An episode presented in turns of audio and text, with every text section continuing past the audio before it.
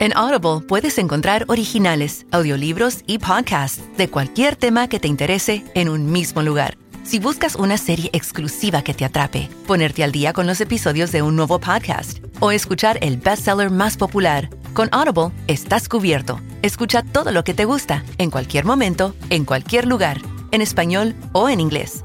Para descubrir el poder de escuchar, pruébalo gratis por 30 días en audible.com. Big Data Sports. Data Sports. Data Sports. Estamos otra vez en un episodio de Big Data Sports y en materia deportiva 2019 podrá hacer muchas cosas, pero una cosa que ya es, y no hay discusión en esto, Agustín, es que se trató del año de la revolución del fútbol jugado por las mujeres. Exactamente, ya no se puede hablar de la selección y aclarar masculina o femenina, sino que hoy en día hay una realidad.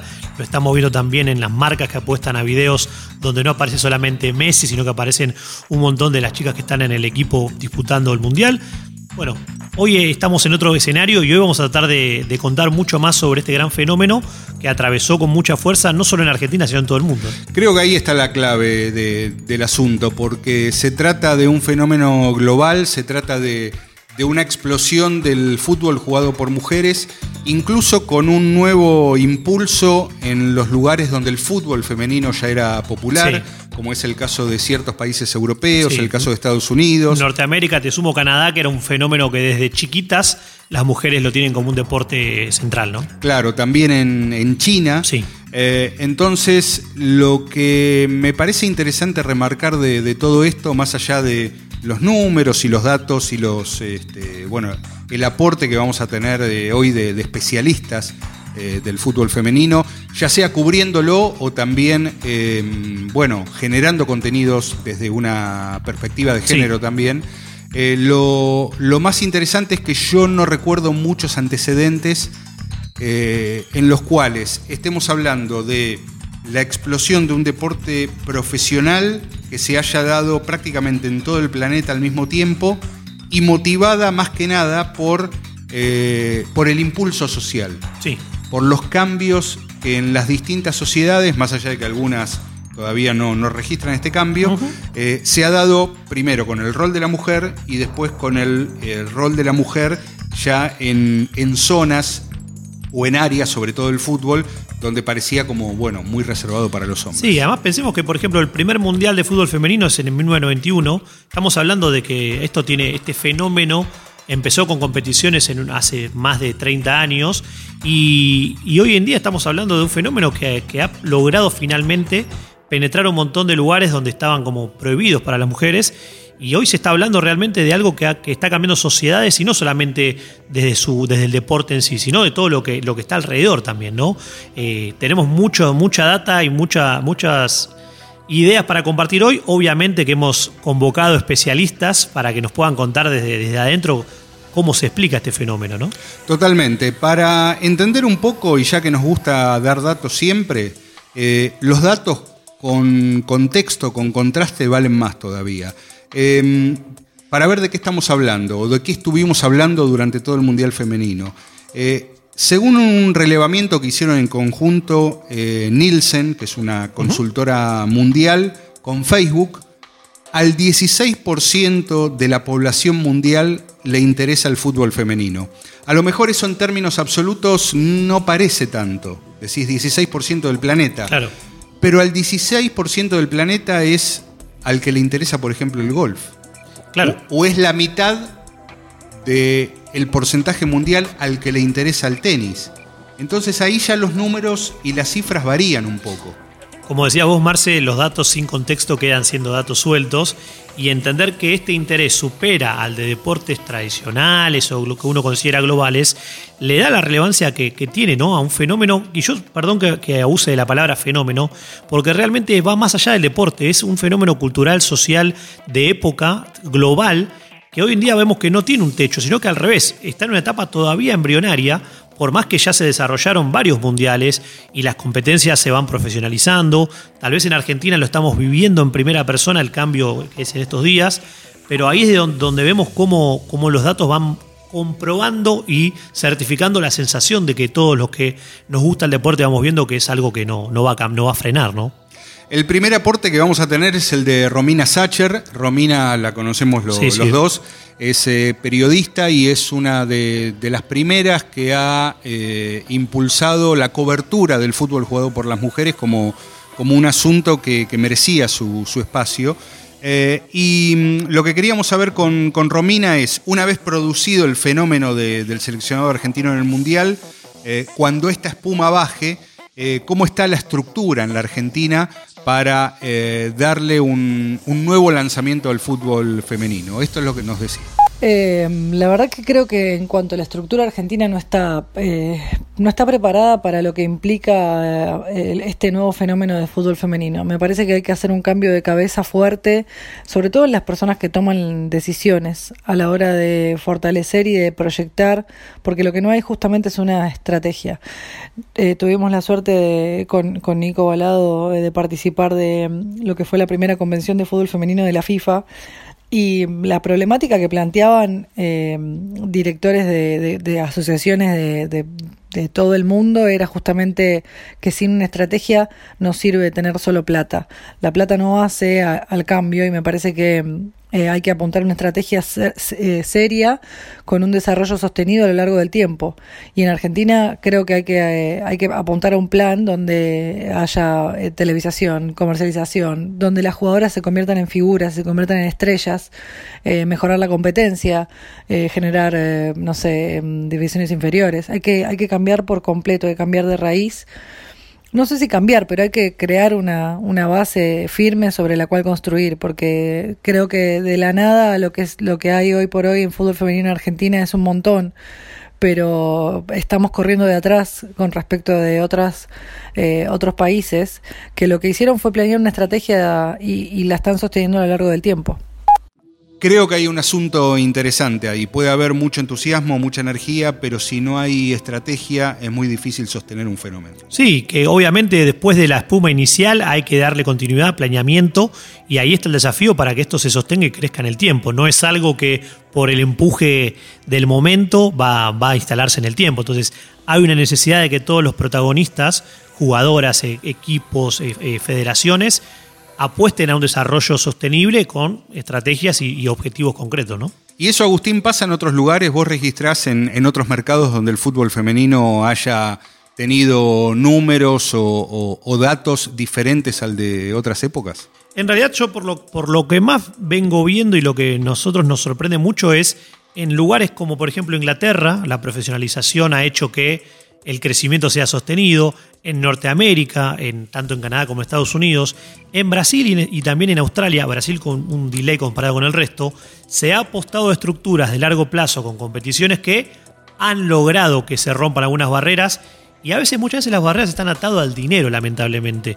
¿Cómo lograr que las marcas o las entidades consigan darle recursos a todos los que forman parte de- del ecosistema para que eso sobreviva y crezca, ¿no? Entonces, estamos en, tenemos espejos posibles, pero bueno, hay que entender muy bien en, qué han hecho bien y qué se puede mejorar y adaptarlo a la realidad local. Eh, hablaste de, de Inglaterra, me gustaría marcar como parte de- del cambio, eh, a partir del Mundial de Francia 2019, por primera vez una cadena como la BBC decidió darle al Mundial femenino el mismo tratamiento editorial que al Mundial masculino. No estamos hablando solamente de transmitir todos los partidos, sino que la transmisión de esos partidos tenga el mismo peso específico Claro. que el Mundial jugado por, por los hombres. Es que eso, eso se empieza a ver mucho y, y esto también trasciende el fútbol femenino, ¿no? Ha pasado con Serena Williams en tenis. Hay un tema de, de la igualdad, ¿no? Donde se busca, más allá de que después hay debates, para mí en el, el caso obsoletos de si se lo merecen o no, o las ventas que se generan, ha pasado con Marta. Marta, una figura mega estelar del fútbol femenino histórico, sigue jugando en Brasil, eh, se ha convertido en la máxima goleadora en Copas del Mundo, superando a Miroslav Klose, por ejemplo, para tener una referencia, o al fenómeno Ronaldo. Y con ella ha pasado de que eh, tuvo que, eh, decidió sacar una línea propia de botines, porque las, las marcas que ofrecían sponsorearla no le ofrecieron un trato justo comparado con otras figuras del fútbol eh, masculino. Y ella terminó apostando a eso. Y lo que eso ha generado es de vuelta, es, es debatir cosas que están instaladas, pero vuelve a, decir estamos buscando que esto no sea un fenómeno o una moda, sino que tenga un sustento y para eso hace falta una estructura y un, concepto vinculado a marcas y sponsoreo igualitario. No, no, no es algo que va a pasar y agarro cualquier cosa. Sí, también este cambio se manifestó en otra de las eh, zonas donde el fútbol tiene su, su, influencia global, que es en los videojuegos. Claro. Para este Mundial Femenino, el FIFA 19 vino con una actualización donde se incluían a los 24 seleccionados que, que compitieron en el Mundial eh, y con los eh, uniformes oficiales, o sea, el mismo, el mismo tratamiento. Y ya que nos acercamos al, tema, eh, también vamos a sumar el testimonio de Carolo Vázquez. Exactamente. Sí, Carolo Vázquez es una redactora publicitaria, es la creadora, yo creo que es la creadora principal de contenidos que hay con respecto al, al gaming sí. desde la perspectiva femenina. Eh, su piba jugando al FIFA ya es célebre en varias plataformas, sobre todo en YouTube. Yo sé que hay muchas que se están queriendo sumar. Ahora hay fila de espera para sumarse a esta, a esta propuesta. Y realmente es apasionante cómo se puede charlar jugando al FIFA. Ella demuestra en sus contenidos que se puede hablar de temas muy serios y hasta temas de, debate para cómo el deporte puede crecer a través de, algo que unifica, como es un, un videojuego o en este caso el FIFA, ¿no? Por eso lo primero que queríamos saber es eh, por qué tenemos tan poco registro de mujeres jugando al FIFA. Creo que en este caso pasa algo muy similar a, lo que pasaba o, sigue pasando con el fútbol. O sea, es también porque hay tan poco registro de chicas que juegan a la pelota. Eh, la razón para mí es la misma. Siempre se percibieron ambas cosas como actividades súper masculinas. Siempre fueron cosas que se fomentaron para el consumo masculino. Entonces, eh, las chicas que sí participábamos de ambas actividades no nos sentíamos que formáramos parte, entonces las que nos involucramos nunca lo hicimos de una forma tan expuesta. O sea, yo siempre jugué en mi casa, eh, no, no era algo, no me juntaba con mis amigas a jugar, tampoco había tantas chicas que jueguen, pero ahora hay más. Pero creo que es básicamente eso. Eh, la comunicación también, eso ahora está empezando a cambiar, pero hasta hace un par de años en la comunicación de los juegos, tanto la comunicación de todas las actividades relacionadas con el fútbol, no se incluía a la mujer. Entonces la mujer no sentía que formara parte y tampoco se involucraba. O sea, tal vez sí jugaba, pero no se involucraba de lleno eh, en ninguna de las dos actividades. Creo que esa es eh, la razón principal, eh, la falta de visibilidad a la hora de comunicar que no te permite sentir que vos formás parte de eso y mostrarte como parte de ese grupo de gente que juega al FIFA. Bueno, queda muy explicitado y me parece que es el mismo registro que hay en otras este, actividades. Eh, desde el origen fue una actividad fomentada para que hicieran los hombres y no las mujeres. Sí. Y eso pasa y lo, vemos que se repite con ese concepto de esto era exclusivo para hombres, después si cambia es otro tema. Y como ella bien decía, es algo que, las reglas estaban planteadas de esa manera. El desafío es romperlas a través de contenidos y a través de, generar ese, esa necesidad de que la gente entienda de que no tiene que ser de una mirada cerrada y exclusiva, sino que esto apasiona por igual a mujeres y a hombres. Esto no es algo de blanco o negro, ¿no? Sí, lo siguiente que le preguntamos a Carolo Vázquez es eh, ¿qué debería darse para que haya una escena igualitaria en el mundo del gaming?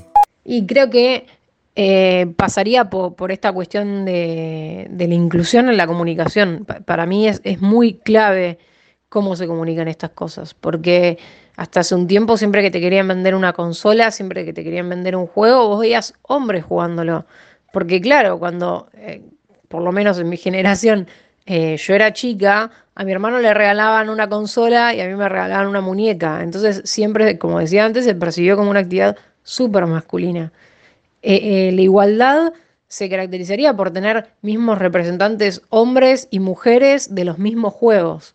Es decir, por ejemplo, eh, FIFA hasta ahora tiene muchos representantes hombres, influencers hombres.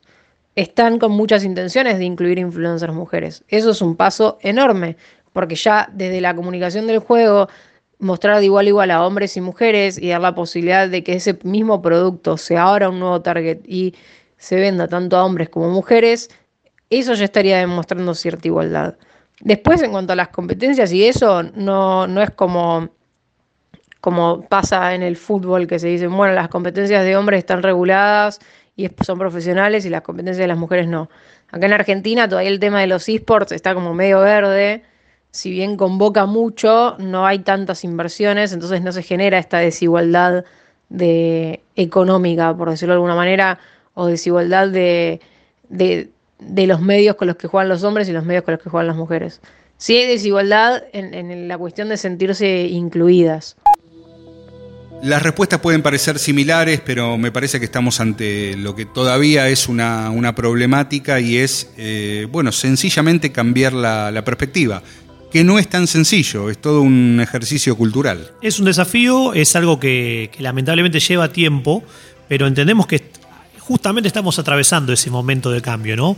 Y obviamente que esto de poder ampliar eh, la oferta que va a haber de de contenidos que se generan alrededor del gaming y sobre todo desde el lado de las mujeres, es algo que estamos viviendo el cambio y que hay que apoyarlo desde adentro y desde afuera. No es algo que, tenga una sola visión. ¿no? Fíjate hasta qué punto será difícil el cambio, que antes hablamos de, del fenómeno que siempre fue el fútbol jugado por las mujeres en, Estados Unidos. Antes del Mundial, la Asociación de Jugadoras Profesionales de Estados Unidos había entablado una demanda a la, federación por eh, la diferencia en el pago de, salarios entre los varones y, las mujeres. ¿no? Establecieron que había una diferencia promedio de 8.200 dólares. Y estamos hablando de un ámbito donde las, eh, las mujeres ya son referencias no solamente del, del fútbol, sino del deporte en Estados Unidos firman contratos con, marcas eh, comerciales, hacen publicidades y así toda la, escena es desigual. Sí, y esto también nos, nos lleva a que desde el lado de que se tiene que empujar es del lado de los profesionales, las federaciones, pero también vemos que del lado de las audiencias hay respuesta sobre todo esto. Entonces, hoy, por ejemplo, en, cuando hablamos de impacto digital, que es algo que siempre nos gusta charlar, más allá del gaming o del, o del mundial femenino o de las competiciones que hay, empezamos a ver una tendencia de que se justifica con impacto todo lo que se pide, ¿no? En Latinoamérica, por ejemplo, en lo que es específicamente la zona de CONCACAF, donde está Centroamérica y Caribe, en el top 10 de equipos que más interacciones generan en Twitter, esto fue en mayo de 2019, el Club Tigres de México tiene presencia en el ranking con dos equipos. Su equipo masculino en el puesto número 1 y en el puesto número 7 está su equipo femenino. las cuentas de Tigres femenino superan a instituciones tal vez que tenían solamente propuestas masculinas y están logrando cada vez mayor impacto. Entonces, ese cambio cultural, ese cambio de impacto de paradigma, ayudan a que todas las partes empujen a que se busque una igualdad tanto en el deporte físico, en el deporte digital y entre todos los que están involucrados para buscar una igualdad, que es lo que se viene pidiendo desde siempre en este tipo de deporte, ¿no? Sí, una de las eh, dudas que por lo menos yo tengo cuando hablamos de, nuevos escenarios y de cambios culturales es em, si estamos haciendo lo correcto cuando hablamos de fútbol femenino, fútbol masculino y no hablamos solamente de, fútbol. De fútbol, claro. Eh, está bien que hagamos esa diferenciación, eh, es justa, es lógica. y bueno, acá tenemos nuevamente el aporte de Romina Sacher eh, que nos va a decir si esa definición molesta o no. Eh, la verdad que la, definición de fútbol femenino no, no me molesta como definición en sí, es una referencia porque hoy por hoy tenés que, tenés que hacerla. Y gracias a Dios tenés que hacerla porque eh, pensaba en, en, esta actualidad donde tal vez eh, un podcast es un poco temporal, pero eh, mientras que se está jugando la Copa del Mundo femenina o la Copa del Mundo, porque la FIFA le dice la Copa del Mundo, no le dice la Copa del Mundo femenina, eh, está jugándose la Copa América. Entonces los medios tienen la obligación de decir si están hablando de la selección femenina o de la selección masculina, porque gracias a Dios se están ocupando de las dos competencias a la vez. Entonces me parece que en esta instancia es necesaria la distinción de género, no así eh, el fútbol como deporte. Eh, me parece que la práctica deportiva eh, no tiene género, el deporte no tiene género, pero en esta instancia, a la hora de quienes lo practican y quienes compiten, me parece que tenés que hacer una referencia de si es fútbol femenino o fútbol masculino. Simplemente porque las competencias existen, como también existe la diferencia en el básquet femenino masculino, como existe la diferencia en el vóley en el handball, en el hockey. No, no creo que haya un problema o que me parece que detenernos en la diferencia de género hoy por hoy sería mm, tal vez perder el tiempo cuando en realidad lo que tenemos que pensar es cómo hacemos para que el fútbol femenino eh, tenga igual protagonismo que el fútbol masculino. Tal vez en un, en un, tal vez no sé en algún tiempo o quien te dice en unos años eh, nosotros digamos fútbol para hablar de fútbol femenino y se diga fútbol masculino cuando tengamos que referirnos a los, al deporte que practican los varones. Pero por lo pronto me parece que la, la referencia es necesaria para distinguir y para sostener a lo largo del tiempo eh, esta idea de que las mujeres juegan al fútbol, que pueden jugar al fútbol, que quieren jugar al fútbol y que lo hacen muy bien. Bueno, yo me quedo más tranquilo, Agustín, porque por lo menos desde ciertas perspectivas hacer esa diferenciación todavía es necesaria. Sí, además es entendible por hacia dónde va, ¿no? O sea, todavía no estamos en un momento de, de poder apostar a una unificación y que todo el mundo lo valore y lo tome como lo que va a ser. Está claro que hoy en día hace falta desarrollar particularmente el fútbol femenino y después poder ampliar hacia que sea realmente una cosa igual donde uno va a hablar del fútbol como algo que no importa el género, ¿no? Pero bueno, como bien decía Romy, todavía hace falta poder entender bien las reglas y cómo está armado el escenario, ¿no? También queríamos saber con Romina si, bueno, en esta línea es lógico establecer todo el tiempo un contraste entre el fútbol masculino y el fútbol femenino. Yo creo que mm, el fútbol femenino puede ser que funcione por contraste, sobre todo porque no hay eh, referentes mujeres que lo practiquen por lo menos para esta generación. Entonces, si vos le preguntas a la defensora de la selección argentina quién es su referente, te va a decir una, te va a decir un, un hombre, porque no tiene referentes femeninos. Entonces, en ese caso, el registro termina siendo eh, un, por contraste y por oposición. En cambio, yo creo que las generaciones que vienen, las nuevas futbolistas, van a tener, eh, van a tener referentes mujeres. Entonces, al tener referentes mujeres, eh, van a tener otro registro de lo que significa para ellas el fútbol femenino.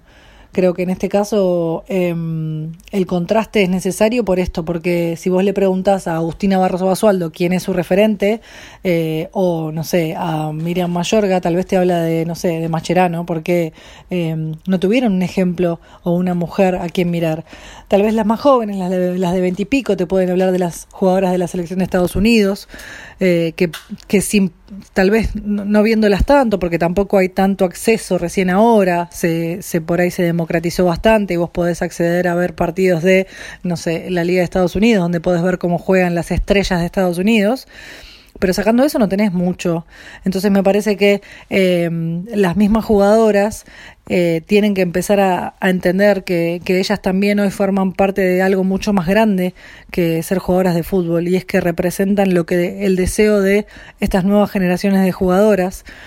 Eh, que quieren jugar al fútbol y no les importa si eh, les dicen eh, que sí o que no. Ellas lo hacen porque pueden, porque quieren y porque encuentran en este nuevo eh, paradigma a otras mujeres que lo hacen y las pasan por televisión y salen en los diarios. Entonces, esta, si querés, esta, esta era de, de, de, este paradigma donde las mujeres están validadas para jugar al fútbol, estas nuevas eh, jugadoras o estas eh, pequeñas nuevas jugadoras van a tener ese ejemplo y ese registro de fútbol femenino que es distinto al de la generación que está jugando este mundial.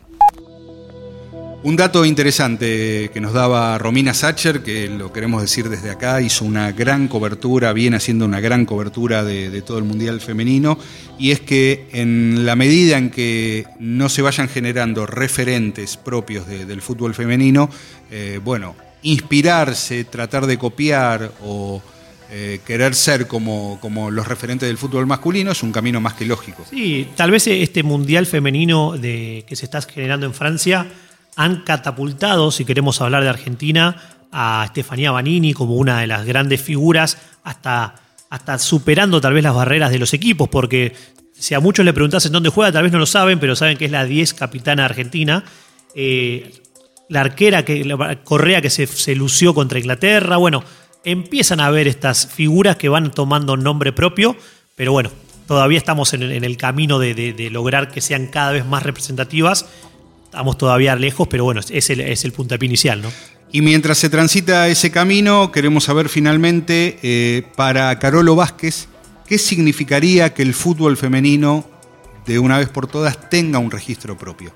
Yo creo que, por una cuestión medio lógica, y no digo que sea malintencionada, hay como una cuestión de, de comparar el fútbol femenino con el fútbol masculino desde la importancia que tiene, desde su convocatoria y desde su estilo de juego. Si hay algo que me parece que hay que tomar como propio en el fútbol femenino es tratar de separarlo. Eh, yo creo que sería muy aburrido si el fútbol masculino fuese igual al fútbol femenino, porque simplemente estaríamos viendo más de lo mismo. Me parece muy copado que en cierta forma el fútbol femenino se distinga, porque las capacidades físicas de las jugadoras son diferentes a las de los jugadores, entonces a veces se ve mucho más pelotazo hacia adelante o mucho más despeje tipo pelotazo, en lugar de recorrer tanto el campo con la pelota. Me parece que plantea un nuevo modo de juego que capaz en el fútbol masculino no se estaba considerando, plantea nuevas estrategias y tiene ciertas cosas que lo hacen único. Eso después hay gente a la que le puede gustar y gente a la que no, pero me parece muy tonto compararlo con el fútbol masculino porque si bien es el mismo deporte, no se practica de la misma manera y hay un montón de diferencias de igualdades de derechos y de, exposiciones y demás que hacen que también esa diferencia sea aún mayor. Entonces, a no ser que tengan las mismas condiciones, es imposible compararlo. Por lo tanto, creo que se comparan dos cosas distintas. Y me parece también algo que se está hablando mucho en este último tiempo con el Mundial, esta cuestión de que las jugadoras tengan reconocimiento propio por quienes son ellas. Estefanía Banini en la 10 de la selección argentina y en muchos lados la titulan como la Messi de la selección femenina. No es Messi de la selección femenina, es Estefanía Banini y jugará muy bien como Messi, pero tiene su propio estilo de juego, tiene su propia táctica, tiene sus propias cosas que la diferencian del resto. Entonces me parece que eh, empezar a valorar a las jugadoras por lo que son y por su estilo de juego y por su estrategia es sumamente importante. Yo no sé si una selección masculina, o por lo menos nuestra selección masculina, algún momento podría haber empleado un plan de juego como el que empleó la selección femenina argentina contra Japón hace muy poquito en el Mundial. El registro propio llegará una vez que la, actividad esté afianzada, esté consolidada. Eh, bueno, hay que seguir en esta línea más allá del Mundial y cuando pase lo que tenga que pasar, que se reconozcan a las jugadoras femeninas de, fútbol por lo que valen, por lo que son y no estar todo el tiempo eh, viendo si, si tal o cual es la Messi de o es la Otamendi de. Tal cual. la, comparativa, la, comparativa en algún momento va, va a terminar. Sí, como con conclusión de lo que charlamos con nuestras dos eh, invitadas de hoy, esta idea de, que no sea algo pasajero, que el Mundial después no, no, se apague el furor, y para eso todos los involucrados hay que pensar con, a largo plazo, hay que apostar desde las dirigencias, desde los clubes y de las propias futbolistas y también de las marcas a un desarrollo realmente sostenido, porque una de las cosas que también decía Carolo es que la relevancia que tiene el gaming, por más que a veces sea complementario, va a ayudar a que constantemente, eh, por lo menos y el proyecto que ella encabeza, a que a lo largo del tiempo se siga hablando, se siga conociendo y se siga dándole un espacio a una disciplina que cada vez a nivel global, como bien vos decías, Marce, genera más interés.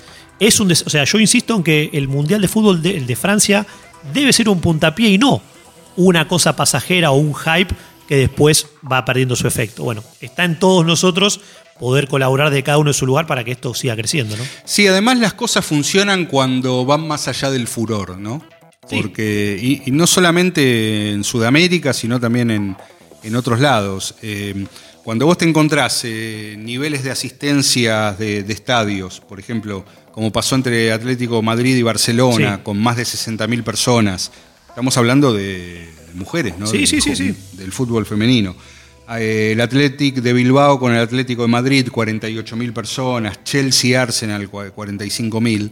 Eh, esos son emergentes de un, eh, de un fútbol femenino profesional que no tiene ese nivel de, asistencia constante. Tiene un nivel de competencia constante y a veces se dan esos picos. con lo cual, pretender que en este momento eh, se abra la bombonera o se abra el estadio monumental o se abra el Maracaná, bueno, tal vez en Brasil podría darse, pero en, otros mercados, darlo, dar eh, grandes estadios para un nivel de asistencia de público o de competencia que todavía no está eh, a esa altura, eh, en ocasiones más que ayudarlo es este, desnudarlo, ¿no? Y no es la idea tampoco. Y también eso eh, va muy de la mano de lo que es el espectáculo deportivo en sí. Ha pasado en algunos casos, creo que vos lo nombraste, Marce, fue Boca, que en algún partido, en la, previa a un partido del equipo masculino, jugó el equipo de fútbol femenino con la cancha llena y muy bueno, pero muchas veces los comentarios que se leían en redes sociales era que era aburrido o que era lento. En lugares donde no está tan desarrollado como es Argentina, hoy todavía nunca hay que olvidarse de que tal vez los hombres hace 100 años que desde chiquitos patean una pelota.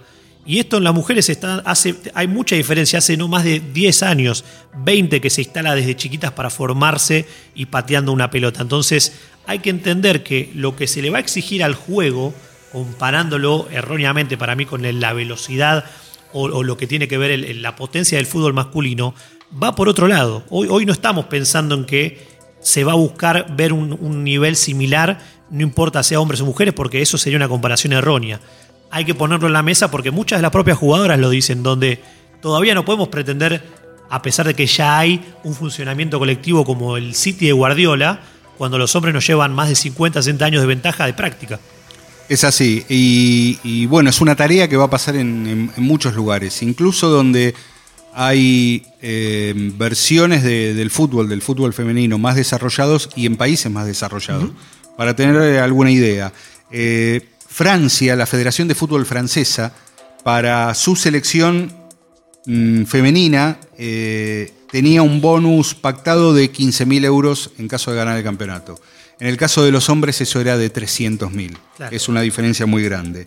Hay una anécdota mm, risueña y no tanto en, Corea, una vez en, el año 2015 hubo una protesta de la selección femenina porque cuando viajaban a, competir las mandaban en el avión en clase turista y al seleccionado masculino lo mandaban en business. Sí. Cuando hicieron el reclamo dijeron, bueno, lo que pasa es que los hombres recaudan más que ustedes. Ese, pero ese punto, lamentablemente, esto hasta excede el fútbol, ¿eh?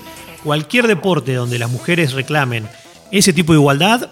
Mucha gente, la respuesta es, y tienen que vender más camisetas o generar más dinero para poder tener ese tipo de, premio, ¿no? Lo cual es muy debatible. Sí, y de acuerdo al desarrollo que, se espera, eh, la FIFA estima que para el año 2026, que es año de mundial, pero masculino, sí. Eh, de manera organizada en el mundo van a haber 60 millones de jugadoras de fútbol. Para cerrar con los números que tanto nos gusta, eh, como contábamos, el primer mundial fue en 1991. Desde esa fecha hasta acá, o sea, hasta la actual, hoy está ocurriendo el octavo mundial. ¿Quiénes han sido los ganadores? Para ver si esto también va a ir cambiando, como pasó en la historia también del fútbol masculino. Estados Unidos, Noruega, Estados Unidos, Alemania, Alemania, Japón, Estados Unidos, los que han ganado el título mundial. Imaginamos que a medida que se van desarrollando de más competencias, países y equipos, con el paso del tiempo cada vez vamos a ver tal vez selecciones como Brasil, que pueda estar ahí en el top, Australia, que se viene destacando, bueno, la paridad también va con el avance del tiempo y la globalización, pero nunca va a dejar de estar atado al desarrollo y a las apuestas que se hagan locales. Bueno, estaremos ahí acompañando, ¿sí? Sí, señor. ¿Te parece bien? Para cerrar, Marce, como nos caracteriza en este podcast, ¿qué datazo tenemos hoy para, para este cierre? Tengo una encuesta encargada por Bleacher Report medio que todo el mundo que le gusta el deporte debe seguir Totalmente. y admiramos, ¿no? Claramente. Hecha en alianza con una consultora que se llama Canva 8, que es eh, británica, si no me equivoco. Eh, 2.000 encuestados de manera online para conocer las preferencias de consumo del fútbol en Estados Unidos. Esto es importante aclararlo. Un mercado desarrollado. Desarrollado, sí. Se estima que en Estados Unidos hay 52 eh, millones de seguidores del fútbol. Y lo interesante de esto, entre muchos otros eh, insights que tuvieron, es que encontraron una cifra que va a contramano de la creencia actual o de los datos que hay en otros eh, estudios sobre cómo se consume el deporte. Ellos encontraron sobre esos 2.000 encuestados que el 63% prefiere ver un partido de fútbol con sus amigos, hasta ahí no hay ninguna novedad y que prefieren ver el partido completo por encima de ver highlights. O sea, sí, es, es una métrica old school, digamos, ¿no? Totalmente, totalmente. Eh, en Estados Unidos, donde la ola del fútbol de la MLS todavía está en, su vida, en crecimiento, pero al momento de darles a elegir, dicen yo quiero ver el partido completo, no quiero ver el resumen. ¿Sí? No quieren el, el- el- el destacado. Totalmente, es un viaje furioso a la década del 80. Es un retroceso, pero que se entiende también porque el fútbol como concepto, a pesar de que hoy en, la- en los parámetros actuales es un deporte de duración larga, los 90 minutos a mucha gente les suena largo, todavía su formato hace que la gente quiera verlo entero porque pasan cosas desde el minuto cero hacia adelante. Big Data Sports, un podcast de deportes y datos. En Personal Fiber Telecablevisión, creemos que el camino es mejor cuando nos animamos a disfrutarlo. Personal Fiber Telecablevisión, con vos a donde quieras llegar. En Audible puedes encontrar originales, audiolibros y podcasts de cualquier tema que te interese en un mismo lugar. Si buscas una serie exclusiva que te atrape, ponerte al día con los episodios de un nuevo podcast o escuchar el bestseller más popular, con Audible estás cubierto. Escucha todo lo que te gusta, en cualquier momento, en cualquier lugar, en español o en inglés. Para descubrir el poder de escuchar, pruébalo gratis por 30 días en audible.com